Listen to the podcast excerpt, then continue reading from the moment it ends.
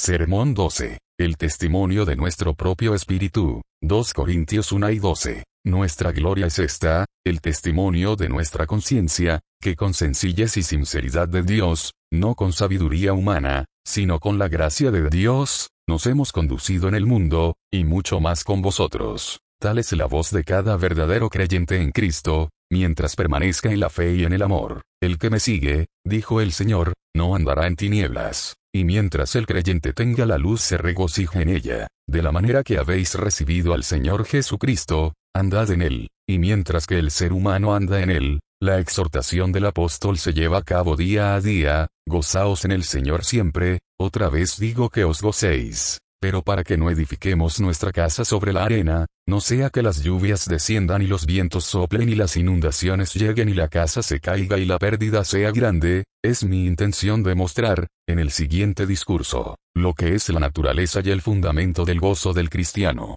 Por lo general sabemos que es la paz que trae feliz satisfacción al espíritu, lo cual resulta del testimonio de la conciencia tal y como lo describe el apóstol. Pero para poder entender esto mejor, será necesario naturalmente pesar todas sus palabras por las cuales comprenderemos fácilmente el significado de conciencia y de testimonio, así como el que tiene este testimonio se regocija para siempre. Primero, ¿qué entendemos por conciencia? ¿Cuál es el significado de esta palabra que todos usan? Cuando consideramos todos los grandes y numerosos volúmenes que se han escrito de cuando en cuando sobre este tema, nos imaginamos que es un asunto muy difícil de entender, al igual que los tesoros del conocimiento antiguo y moderno que han sido escudriñados. Sin embargo, es de temerse que estas investigaciones no han producido mucha luz al respecto. Por el contrario, no han oscurecido estos escritores el consejo con palabras sin sabiduría, haciendo el tema más complejo y difícil de entender, porque, al hacer a un lado las palabras difíciles, toda persona sincera entenderá de qué se trata. Dios nos ha hecho seres pensantes, capaces de percibir lo presente, y de reflexionar o de mirar hacia el pasado. Particularmente somos capaces de percibir cualquier cosa que pase por nuestros corazones o vidas, de conocer lo que sentimos o hacemos y cuándo pasa o cuándo ha sucedido. Por eso decimos que el ser humano es un ser consciente. Tiene una conciencia o una percepción interna tanto de las cosas presentes como de las pasadas en relación con sí mismo, de su temperamento y comportamiento externos. Pero lo que generalmente llamamos conciencia implica algo más que esto. No es simplemente el conocimiento de nuestro presente o el recuerdo de nuestra vida pasada. Recordar, ser testigo de las cosas presentes o pasadas es solamente una de las funciones, y de las menores, de la conciencia. Su papel principal es el de excusar o acusar, aprobar o desaprobar, absolver o condenar. Algunos escritores contemporáneos le han dado un nuevo nombre a esto.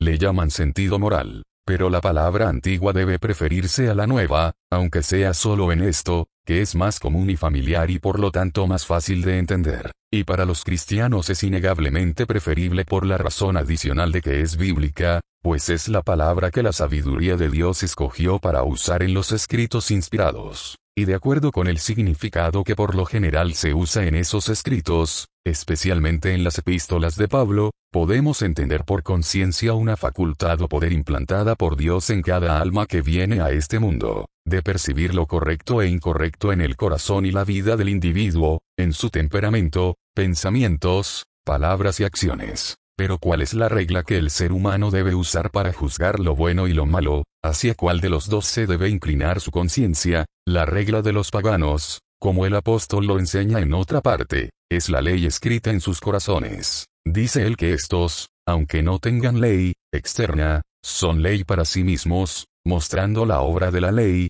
es decir, lo que la ley externa prescribe, gracias a la ley escrita en sus corazones por el dedo de Dios. Su conciencia también da testimonio, si andan o no de acuerdo con esta regla, y acusándoles o defendiéndoles sus razonamientos. Pero la regla cristiana para determinar el bien y el mal es la palabra de Dios, los escritos del Antiguo y Nuevo Testamentos. Todo lo que los profetas y santos hombres de Dios escribieron inspirados por el Espíritu Santo, esa escritura que es inspirada por Dios, y que es ciertamente útil para enseñar la voluntad toda de Dios, para redarguir lo que es contrario, para corregir del error y para instruir en la justicia. Esta es una lámpara a los pies del cristiano y lumbrera a su camino. Esto, y solamente esto, es lo que el cristiano acepta como regla para medir lo recto y lo torcido, para todo lo que es verdaderamente bueno o malo. No considera nada bueno sino lo que aquí se indica, ya sea directamente o por implicación. No califica nada como malo sino lo que allí se prohíbe, ya sea explícitamente o por inferencia innegable. Todo lo que la escritura no condena ni ordena, ya sea directa o indirectamente, lo toma como indiferente, como si no es ni bueno ni malo. Esta es la única regla externa por la cual la conciencia se debe regir en todas las cosas. Y si en realidad el individuo es guiado de esta manera, entonces tiene una buena conciencia hacia Dios. Una buena conciencia es lo que en otra parte de la escritura el apóstol llama una conciencia sin ofensa. En cierta ocasión lo expresa diciendo, con toda buena conciencia he vivido delante de Dios hasta el día de hoy, y en otro lugar dice, procuro tener siempre una buena conciencia sin ofensa ante Dios y ante los hombres. Para poder tener esta clase de conciencia, se requiere absolutamente, primero, un entendimiento correcto de la palabra de Dios, de su voluntad buena, agradable y perfecta, en relación con nosotros, según se revela ahí porque es imposible andar conforme a una regla si se desconoce su significado. Se requiere, en segundo lugar, y pocos lo han obtenido, un verdadero conocimiento de sí mismo, un conocimiento de nuestros corazones y vidas, de nuestro temperamento interno y nuestra conversación externa. Si no los conocemos, es imposible que los midamos por nuestra regla. También se requiere, en tercer lugar, que exista un acuerdo de nuestros corazones y nuestras vidas, de nuestros temperamentos y nuestra conversación, de nuestros pensamientos y palabras y obras, con esa regla, con la palabra de Dios escrita, porque sin esto, si es que tenemos algo de conciencia, puede ser solo una conciencia mala. En cuarto lugar, se requiere también una percepción interna de este acuerdo con nuestra regla, y esta percepción habitual, esta conciencia interna en sí, es propiamente una buena conciencia, o, según la otra frase del apóstol, una conciencia sin ofensa ante Dios y los hombres. Pero quien desee tener una conciencia libre de ofensas, debe asegurarse de tener un buen fundamento. Debe recordar que nadie puede poner otro fundamento que el que está puesto, Jesucristo mismo. Y debe también tener en cuenta que nadie edifica sobre Jesucristo mismo sino mediante una fe viva, que nadie participa de Cristo hasta que pueda claramente testificar, la vida que ahora vivo, la vivo por la fe en el Hijo de Dios, en Él, quien ahora se revela en mi corazón, quien me amó, y se dio a sí mismo por mí. La fe es la única evidencia, la convicción, la demostración de las cosas invisibles, por medio de la cual, al abrirse los ojos de nuestro entendimiento, y la derramarse luz divina sobre nosotros, vemos las cosas maravillosas de la ley de Dios, la excelencia y la pureza, la altura y la profundidad y la largura y anchura, y cualquier mandamiento ahí contenido. Es por medio de la fe que al contemplar la luz de, la gloria de Dios en la faz de Jesucristo, percibimos como por un espejo todo lo que hay en nosotros, sí, las inclinaciones más íntimas de nuestras almas. Y con esto solamente puede ese amor de Dios ser derramado en nuestros corazones, que nos capacita para amarnos unos a otros así como Cristo nos amó.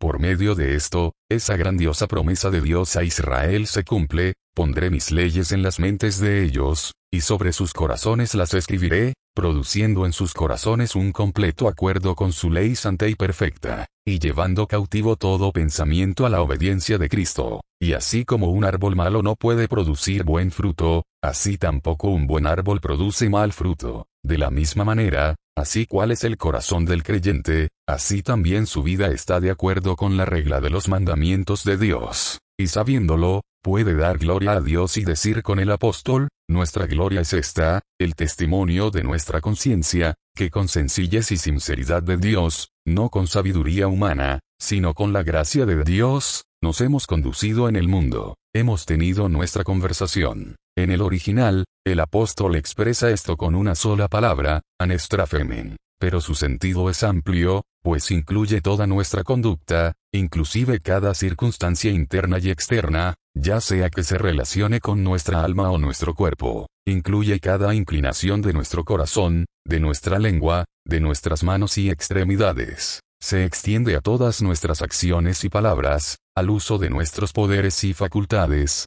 a la manera de usar cada talento que hemos recibido, en relación con Dios o con los seres humanos. Hemos tenido nuestra conversación en el mundo, incluso en el mundo de los impíos, y no solo entre los hijos de Dios, lo cual sería poca cosa, entre los hijos del diablo, entre los que están bajo el maligno, en todo ponero, en el maligno. ¿Qué mundo este? Cuán impregnado está con el espíritu que constantemente respira. Así como nuestro Dios es bueno y hace el bien, así el Dios de este mundo y todos sus hijos son malos y hacen el mal, mientras se les permita, a todas las criaturas de Dios, al igual que su Padre, siempre están al acecho, como león rugiente, andando alrededor buscando a quien devorar, haciendo uso del fraude o la fuerza, de engaños secretos o violencia abierta, para destruir a aquellos que no son del mundo. Constantemente guerrean contra nuestras almas, con armas nuevas y viejas, y con toda clase de artimañas, luchan por traernos y hacernos caer en la trampa del diablo, haciéndonos andar por el camino ancho que lleva a la perdición.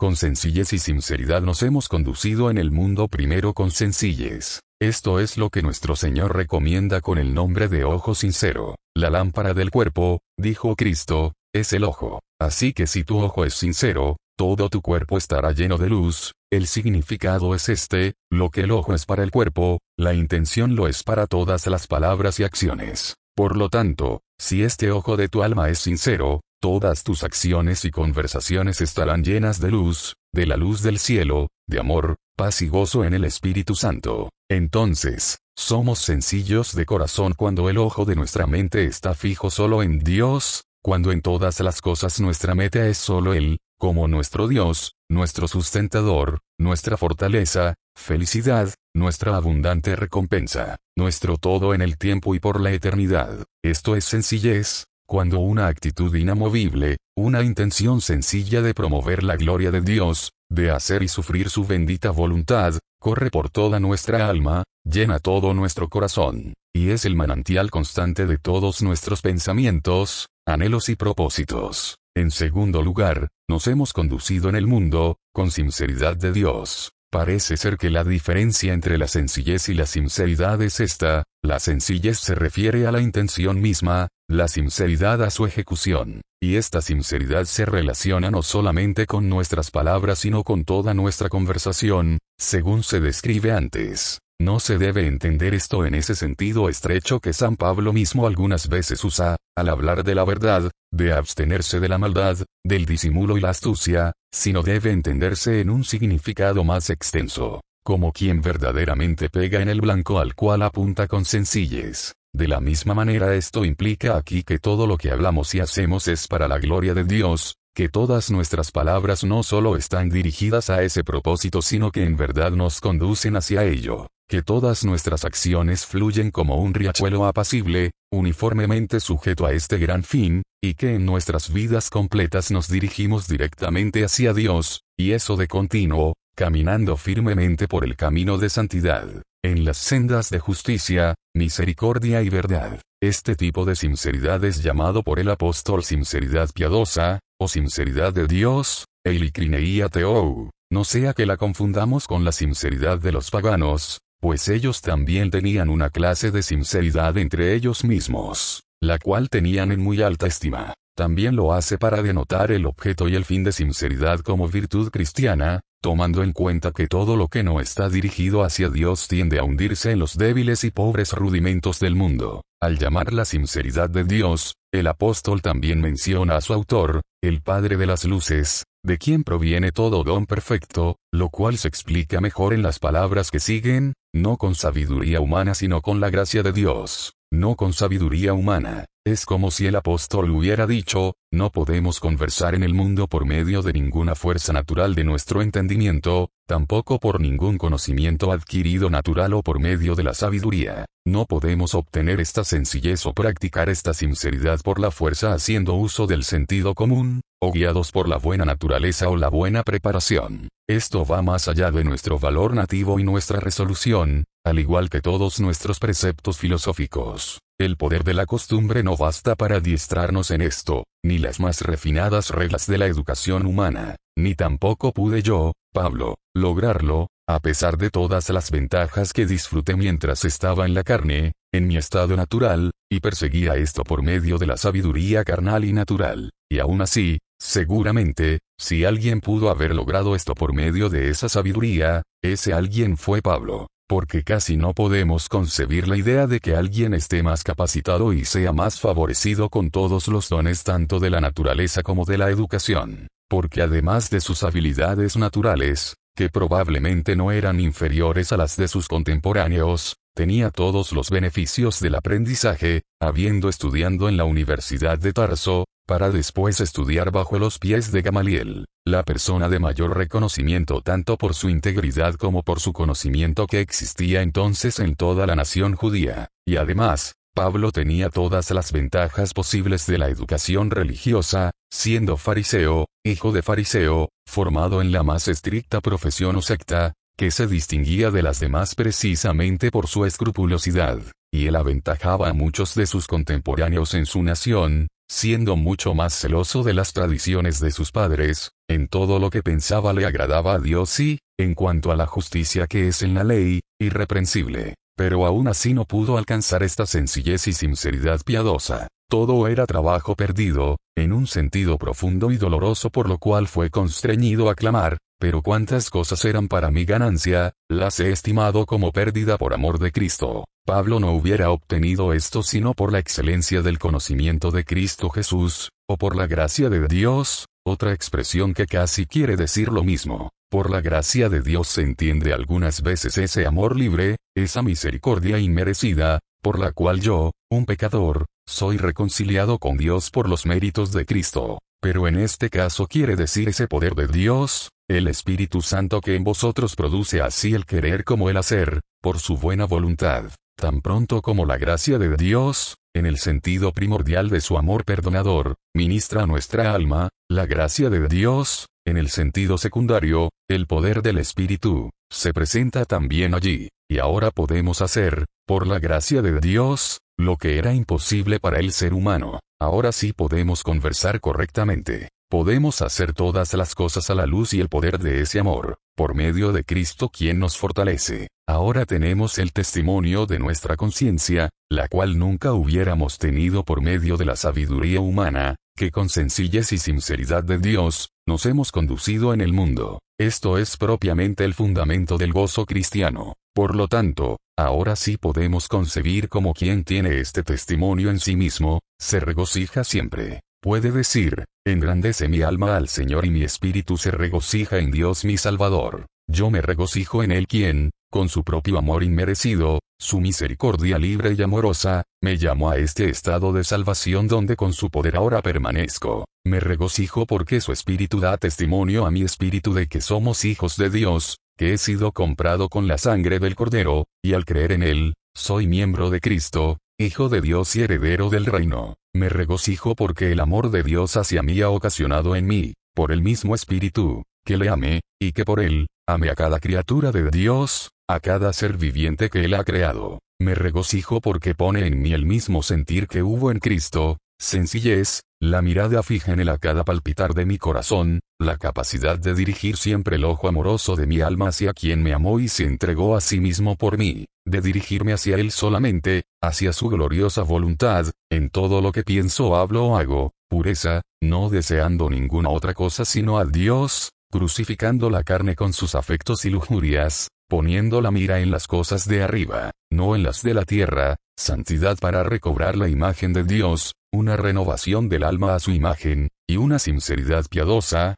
dirigiendo todas mis palabras y obras hacia su gloria. En esto me regocijo de igual manera, y aún me regocijaré, porque mi conciencia da testimonio al Espíritu Santo, por la luz que continuamente derrama sobre ella para que ande como es digno de mi vocación. Soy llamado para que me abstenga de toda clase de maldad, huyendo del pecado como si fuera una serpiente, y en cuanto tenga oportunidad que haga todo el bien posible, de cualquier clase, a todas las personas, que siga a mi Señor en todos sus caminos, y haga lo que sea aceptable delante de Él. Me regocijo porque tanto veo como siento, por medio de la inspiración del Espíritu Santo de Dios, que todas mis obras son hechas en Él, sí, y que Él es quien obra todas mis obras en mí. Me regocijo al ver, por medio de la luz de Dios que brilla en mi corazón, que tengo poder para andar en sus caminos, y que por medio de su gracia no me desvío de ellos, ni a la derecha ni a la izquierda. Tales son el fundamento y la naturaleza de ese gozo con el cual el cristiano se regocija siempre. Y por todo esto podemos inferir, primero, que este gozo no es natural, no llega a nosotros por ninguna causa natural, ni por ninguna emoción espiritual. Esto puede dar un gozo pasajero, pero el cristiano se regocija siempre. No se debe a la salud del cuerpo o al ocio, o a alguna fuerza o constitución porque este gozo es tan fuerte tanto en medio de la enfermedad como en el dolor, sí, tal vez más fuerte que antes. Muchos cristianos nunca han experimentado ninguna clase de gozo comparable al que llena el alma cuando el cuerpo está casi gastado por el dolor, o consumido por alguna enfermedad crónica, y menos que todo, se debe atribuir este gozo a la prosperidad externa, a la buena voluntad de los demás, o a la abundancia de posesiones materiales, porque es cuando su fe es probada por el fuego, por toda clase de aflicciones externas, que los hijos de Dios se regocijan en aquel a quien sin verlo aman, aun con un gozo inexplicable, y nunca antes los humanos se regocijaron como los que fueron usados como la escoria, del mundo, quienes vagaban de aquí para allá, necesitados de todo, con hambre, fríos, desnudos, en juicios no solamente de burlas crueles, sino más que todo en prisiones, sí, quienes no escatimaron su propia vida. De las consideraciones precedentes podemos inferir, en segundo lugar, que el gozo de un cristiano no se debe a ninguna ceguera de conciencia, por no poder discernir entre lo bueno y lo malo. El cristiano no conocía este gozo hasta que los ojos de su entendimiento le fueron abiertos. No lo conocía hasta que tuvo sentidos espirituales, capaces de discernir espiritualmente lo bueno y lo malo. Y ahora el ojo de su alma no se oscurece. Nunca antes tuvo tan buena vista. Ahora tiene una rápida percepción de las cosas más pequeñas que es extraordinaria para el ser natural. Así como la mota es visible en un rayo de sol, así también para quien anda en la luz bajo los rayos del sol increado, cada mota de pecado le es visible. Ya no cerrará los ojos de su conciencia. Ese sopor se ha alejado de ella. Su alma está ampliamente despierta, no más dormitar, ni cruzar los brazos para reposar. Continuamente está sobre la torre de guardia para escuchar lo que el Señor le dirá, y siempre se regocija en la misma cosa, como quien ve al invisible. En tercer lugar, el gozo del cristiano tampoco se obtiene por medio del entorpecimiento o endurecimiento de la conciencia. Es cierto que hay una clase de gozo en aquellos cuyos necios corazones están entenebrecidos, cuyo corazón es insensible, sin sentimientos, entorpecido, y consecuentemente sin entendimiento espiritual. Debido a sus corazones insensibles e insensatos, se pueden regocijar al cometer pecado, y a esto probablemente le llaman libertad. Lo que verdaderamente es embriaguez del alma, es un adormecimiento fatal del espíritu, la insensibilidad estúpida de una conciencia cauterizada. Por el contrario, un cristiano tiene una sensibilidad sumamente desarrollada, cual nunca la había concebido antes. Antes que el amor de Dios reinara en su corazón, nunca tuvo tal ternura de conciencia. Esto también es su gloria y su gozo, que Dios ha escuchado su continua oración, oh, que mi tierna alma pudiera volar del primer encuentro abominable de maldad, tan rápido como la niña del ojo al sentir el toque leve del pecado para concluir. El gozo del cristiano es el gozo de la obediencia, gozo en amar a Dios y guardar sus mandamientos. Sin embargo, no es cuestión de guardarlos como si por ello cumpliéramos las condiciones del pacto de obras, como si por nuestras obras de justicia procurásemos el perdón y la aceptación de Dios. No es así, ya hemos sido perdonados y aceptados por medio de la misericordia de Dios en Cristo Jesús. No es que procuremos la vida por nuestra propia obediencia, la vida libre de la muerte de pecado. Ya hemos obtenido esto también por la gracia de Dios. Os dio vida a vosotros, cuando estabais muertos en vuestros pecados, y ahora estamos vivos para Dios en Cristo Jesús, Señor nuestro, pero nos regocijamos en andar de acuerdo con el pacto de gracia, en amor santo, y feliz obediencia. Nos regocijamos en saber que siendo justificados por su gracia, no hemos recibido en vano la gracia de Dios, que Él, habiéndonos reconciliado gratuitamente consigo mismo, no porque nosotros tuviésemos voluntad para ello por nuestro caminar, sino por la sangre del Cordero, nos reconcilió consigo mismo, y ahora andamos en sus mandamientos por la fortaleza que nos ha dado. Él me ha ceñido de fuerzas para la pelea, y nosotros con gusto peleamos la buena batalla de la fe. Nos regocijamos por medio de Él quien vive por la fe en nuestros corazones, para echar mano de la vida eterna. Este es nuestro gozo, que nuestro Padre hasta ahora trabaja, para que nosotros también hagamos las obras de Dios, no por nuestras propias fuerzas o sabiduría sino por medio del poder de su Espíritu que se nos da gratuitamente, y quiera Dios trabajar en nosotros todo aquello que sea agradable a sus ojos, pues suyos son la gloria y el imperio por los siglos de los siglos. Amén.